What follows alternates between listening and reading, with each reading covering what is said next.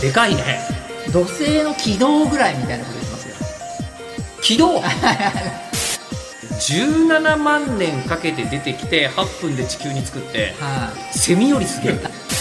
お日本でも真っ赤なオーロラが観察されたんですってへえ、科学のラジオラジオサイエン科学のラジオこれは日本放送アナウンサー聞きたがり吉田久典が国立科学博物館認定サイエンスコミュニケーターで大学講師をしながら芸人をやっている不可思議変態人間黒ラブ教授とともにさまざまな科学サイエンスを根掘り葉掘りと聞いていく番組である科学のラジオティアラジオサイエンティア間違った話はしないけど正確さにこだわると逆に分かんなくなるので興味を持ってもらえたらこの世界はめっちゃ細かく説明してくれる人がいるのでそちらを参考にしてください、まあ本当に真夏といえば太陽太陽陽ようようおまさかの韻を踏みに来た、 はいーでもそれ韻を踏みに来たしかないけどそうですね、はいようようようようようえ 何も言えないえねさあということで、えはい現在のテーマは太陽でございます、はいで今日の、まあ、サブタイトルは何でしょうか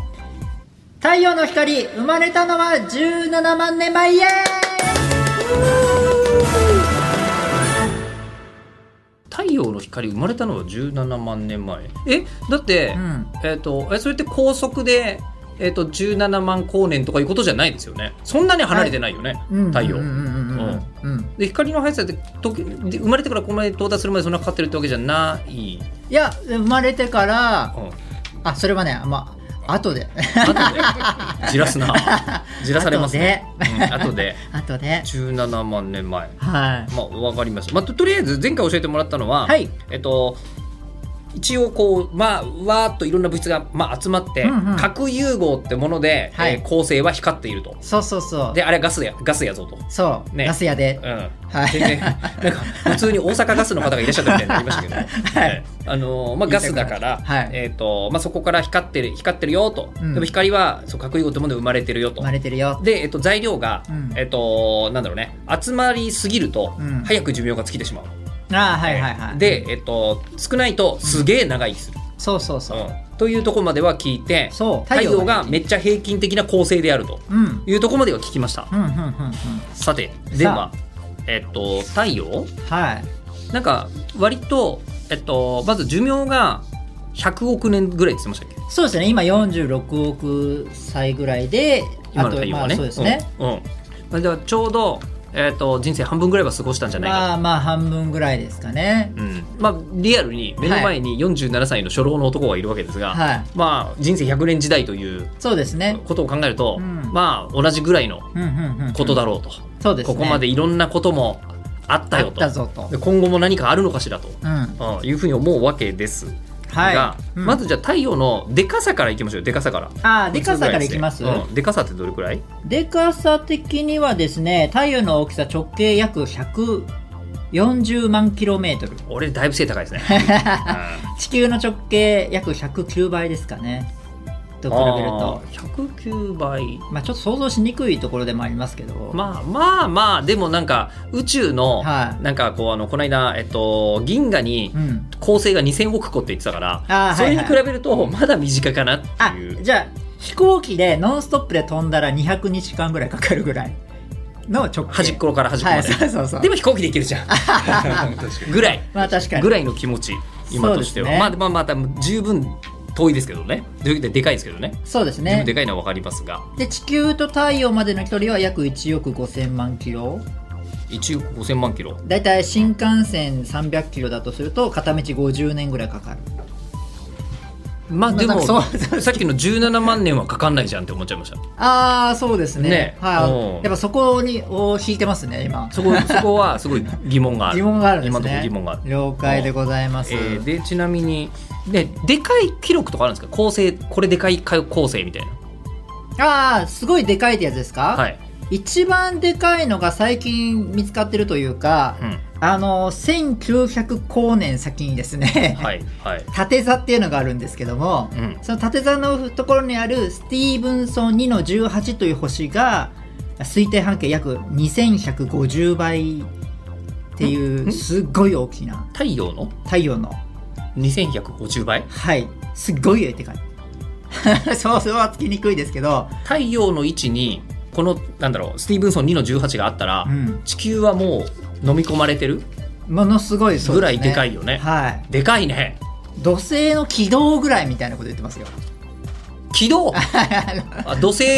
のサイズとかじゃなく て土星の軌道軌道あそまあだからまだあんまりよく分かってないところなので、ここら辺調べられてはないんですけどうあも宇宙はいろいろやりすぎだねスケールに関して言うとね盛りすぎそうですねねはいうん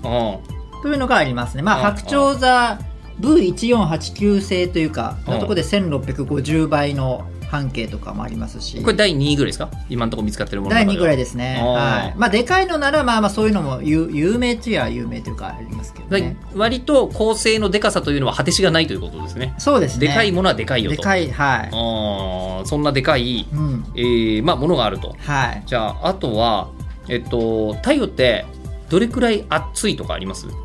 あえっと中心温度は1500万度ぐらいかなとんん1500万度ぐらい ?1500 万度はいいや盛りすぎなんです よ宇宙関係の話はあ常に、でえすかえ、ただ太じゃあ分かりました太陽の表面は盛りすぎじゃないですどれくらいですか6000度です想像しやすいやったあの鉄が溶けるのが多分1300度とかそんなだはずだったので、はいまあ、そういう鉄工所のところから行くと暑いなってイメージですかってことは、はいえっとまあ、人類がはい意図的に6000度って作れるぐらいなんとか無理まだ無理厳し6000は厳しいあいや意図的に研究所でしらあのええレーザーとかで作るのはできますできます6000度は作れる、はいはいあの太陽核融合とかもうんうんうん多分もっと高い温度だったはずなのでうんできますできますはいあじゃあまあまああの、まあまあなんて言うんだろちょっうと今までのは土星のいはい軌道と同じぐらいみたいに比べれば、そうですね、まだ想像できなくはない。ちょっと民間寄りになってきまし短たいより えっとで6000表表面が6000度、はいだけど中心は、はい、えっと1500万度、そうですもうねこれはもう意味わかんない。はい でその太陽の中でうん、どんどんそのいろいろ層があるわけですよ太陽はガスだもんねガスでガすスだから層がある。はうい、んうんまあいろいろ細かく言うと細層とか言ったり対流層って言ったり、うん放射層というかあったりするんですねうんうんでその放射層ってところで核融合反応がうんうん起きるんですけども、うんうんその時に今言ったあの対流層とかうんその辺のところで光があんまりね遮られるところなんですよプラズマっていうあの熱すぎてプラズマっていう物質になってるんですね電子とあ陽子とかこう自由に動ける状況をプラズマって言いますあの熱すぎてもはうい本当なら、えっ、と陽子とかの中心あにえー電子がこう回って回ってるんですけど中心として惑星みたいにうん電子がうんそれがもう熱すぎてこう自由に動けるような状況うんうんそれをプラズマって言うんですけどもそのプラズマ状態になってるとこう光がねこう進まないんですよそれで核融合が起きた時の光がなかなか出れないですねあそういうもんなあのそうですそうですそうですそれでその核反応が起きて17万年後ぐらいにようやく表面に 「みたいなそんなかかってんのそうようやようやく出れたあ地球までよし8分で行こうみたいな ?17 万年かかって出てき て、えー、8分。 8分よしクルラブ教授のところに行こうってわー UV 系しかもそこで UV ケアされちゃうんだそう紫外紫外線に関してはね、えーまあ、可視光線は多少あ入そってうでるすよねね可視光線はそうですね可視光線は入ってるでしょケアされてないですけどでも、まそれっあ、てそんな感じです17万年かけて出てきて8分で地球に作ってはい、セミよりすげえ確かにスケールが違いますねセミだっていいとこねはい17年とかでしょ、ね そうですねセミ確かに確かこにれがすごいね光だから核融合反応が起きてそのニュートリノっていうまだちょっとよく分かってないあ素粒子があるんですけど、はいはいはいそれはすぐ出るんですようすぐ僕たちに来るんですん、ニュよートリノはプラズマに阻まれないんですねあんまり阻まれない何あんまりの阻まれないあの電気的にプラスマイナスにあのどっちもないのでニュニュニュニュートラルなニュートそうそう感じなんですよそれがニュートリノなんですかそうですそうですそういう意味ででニュ電ー気トラル的にはプラスマイナスないみたいな感じなんでそうすそれだから通るんですねニュー来トるんリでノすがねねそうそうそうなので太陽の健康診断とかまだ今研究が始まってるんですけどそれはもうだって光を見ても17万年前のあれだから調べられないんだけどニューニュートリノなら今の状況わかるのでそれを調べたらわかるんじゃないかみたいななるほどねそういう研あー究もあったりはするんですけどもへえそうそうそういろんなこと考えますね科学者の人あいつら考えるんださすがさすがえ科学者ですよ あそうそうそ科う学そ者うそうそう、ええ愛を込めて今言いえまえしええだけどなんでなんでネタやろうと思ったんですか こんな科学者もいるんだ な、はいた、あいつらめ、まあ、それはそれとして、はい太陽の話に戻りまあすが戻りますが、えー、と真ん中が1500万度、はいはい、えーで外側まで来ると、まあ、6000度、はいえっ、と太陽ってうん外側にこう、ほらなんか燃えてる感あるじゃない、あはいはいうはわーって出ているそっち行きますうん、あれ何度ぐらいなんですかあれあれはですねあのまあ当然100万度ぐらいですかねいやいやおおかしくないおかしくない え表面 はえだあはいって表面よりもはい外に出てるわけでしょ、もうはええで表面がで大体どんなもんだって熱源から、いはいはいはいあの遠ざかれうばん冷たくなってくるわけじゃないですかそうですよねでそうすると真ん中が1500万度のものが、はあの表面で6000度になるのはまあ分かりますよ、はいはいまあ分かりますよそれはそれぐらい離れたのかなみたいなことうんで分かるんですけど、その外でしょコロナって外側だから100万度いやだからですよななん でそんな高いんですかそこはこれはですねええ誰に聞いてもいいですわからないあそんな謎なのこれあのほとんど分かってないです太陽なんてまだ全然あ、まあ、ほとんど分かってないと言い過ぎですけいやどこれは全然分かってない分かってなレいベルの一つですへあの太陽の研究者が一番悩んでる中の一つじゃないですかねコロナがなぜあんな暑いのか最先端研究ですねもうそれこそ今そうなんだうはーんいそのぐらいなんでわけわかんないへえっていうかあの外国の方もいるんだなって今思いました、 はいええきっと外国の方も研究してる人はいるでしょうね太陽のことねそうワオっていう状況です、まあ、でもだってただずっと見えてるじゃないですか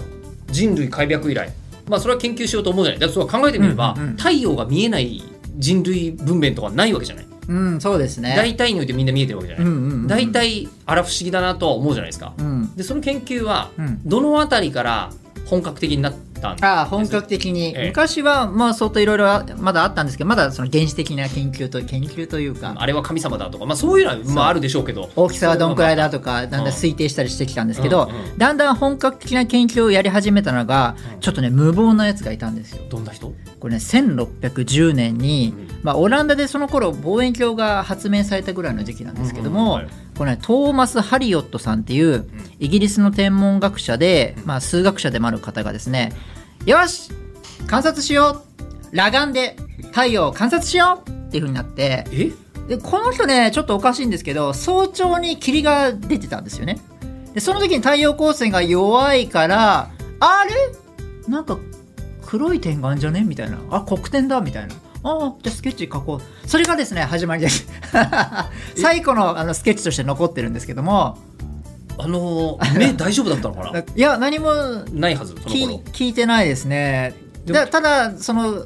霧で弱くなったからか分かんないですけどうまい具合にああ黒点だみたいなギリギリまあまああの大気がサングラスの代わりになっていたのかもしれないぐらいのはい。感じですこれはあの皆さん言うあの真似しないでくださいね。いやそうそうそうはい。目悪くなっちゃうんでねし。たぐらいはいもうでもそれで見てじゃあそうみんながずっと光の塊だと思ってたけどそうそうそうそうよく見るとあれ点がねあれっていうのに気ってづいういたのがはい。このトーマストーマスハリオットさんはい。おうおうおうそこからですねもう数年後ぐらいにはまたガリレオ・ガリレイとかが、はいはいまたあら黒点のその詳細な観察をしたりとかうんし始めたんですよ。うんで、えーいろいろあって200年後ぐらいにですうね、んあのアレクサンダー・フンボルトさんが、オーロラってあの空に光るおーあれあるじゃないですか、まだ人生で一度も見たことはないけれどもそう僕もないんですけどええあれがですね出るとなんかねコンパスのその針方位磁石の針がなんかこうずれることを気づいたんですねほうほうほうオーロラの時には磁石が効かななんくなかるあれなんでバカになんだろうと思ほうっほうてほで、えっと、オーロラが消えるとううん元に戻ったんですよその方位磁石あへえれってじゃあもう毎晩30分にごとに1年間も記録しておこうみたいな感じでずっとその研究が始まったんですね科。学者は記録しますねそいうろんなものをそうなんですよ。うんそれでまあおななんか関係があるのかなみたいな、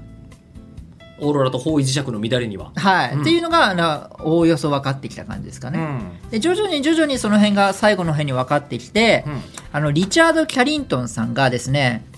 リチャード・キャリントンさんっていうのがイギリスのアマチュアの天文学者でいて何何年ぐらいの人ですか1859年ぐらいなんですけどああもうもだからなんか世界的に言うと日本の江戸時代中にいろんなの発展してたのねこれねそうですそうでなんすかそうねですそうですほうほうほでまたそのあの例によって黒点を観察してたんですううんまた例によってま例によってブームだねもうねまあでもその時はちゃんとといろいろ悪くならないようにそのフィルタだーい多分ぶ、かけてまあ、ると200思うん年以上ですけ経どってますもんねはいうんでその時になんか黒点のちょっと近くにボーンみたいなななんか光るものが出たんですよ何かまだ分かってない状況なんほうでほうなんだなんだみたいなことになったんですけどその時の時期はなんかロンドンの例えば植物園とか、うん地球の磁場を測定する機械が変な値を示したりとかですねほ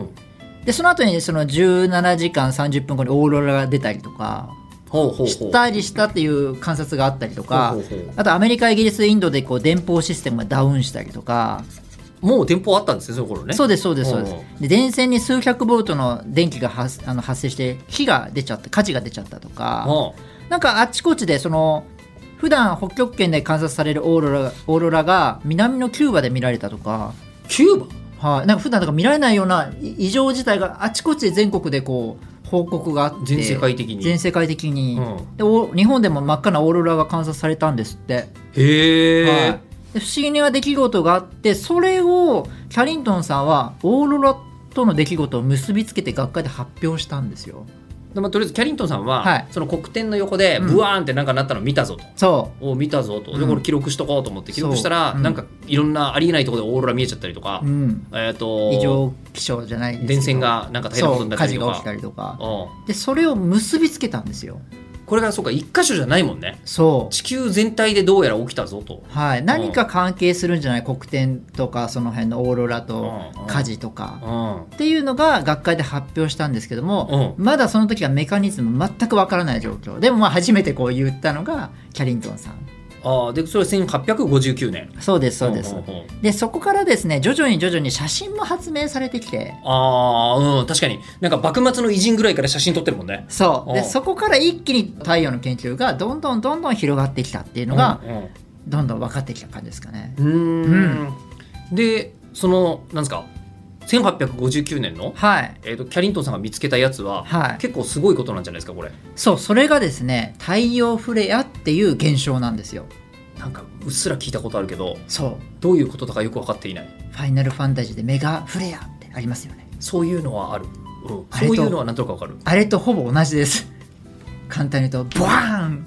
っていうのが実は太陽の中で発見されたあのファイナルファンタジーの方を、はいざっくり炎っぽい爆発としか覚えてなかったんですけどああざっくりり炎っぽい爆発ではい起きるようなことというのは太陽で本当に起きているという、そうですあのそうですね水素の核融合ですけどねあのメガフレアもねあそうなんだはいわかんないです FF をがそう解釈しているのが科学的にはおそらく思って正ましいしであたろうと。はいああはいその辺は次回詳しくやりたいなと思いますこれキャリントンイベントって言うんですかそうですあのキャリントンイベントって言われますなんかねへえパーティーみたいですよねキャリントンイベントねはい今お度キャリーキャリーイベントやりましょうよみたいなねキャリーパミュパミュみたいなはい感じも若干 思っちゃいまますけどねはいああということで、うんえーまあ、太陽フレアはい、太陽フレアってうん、大変なの、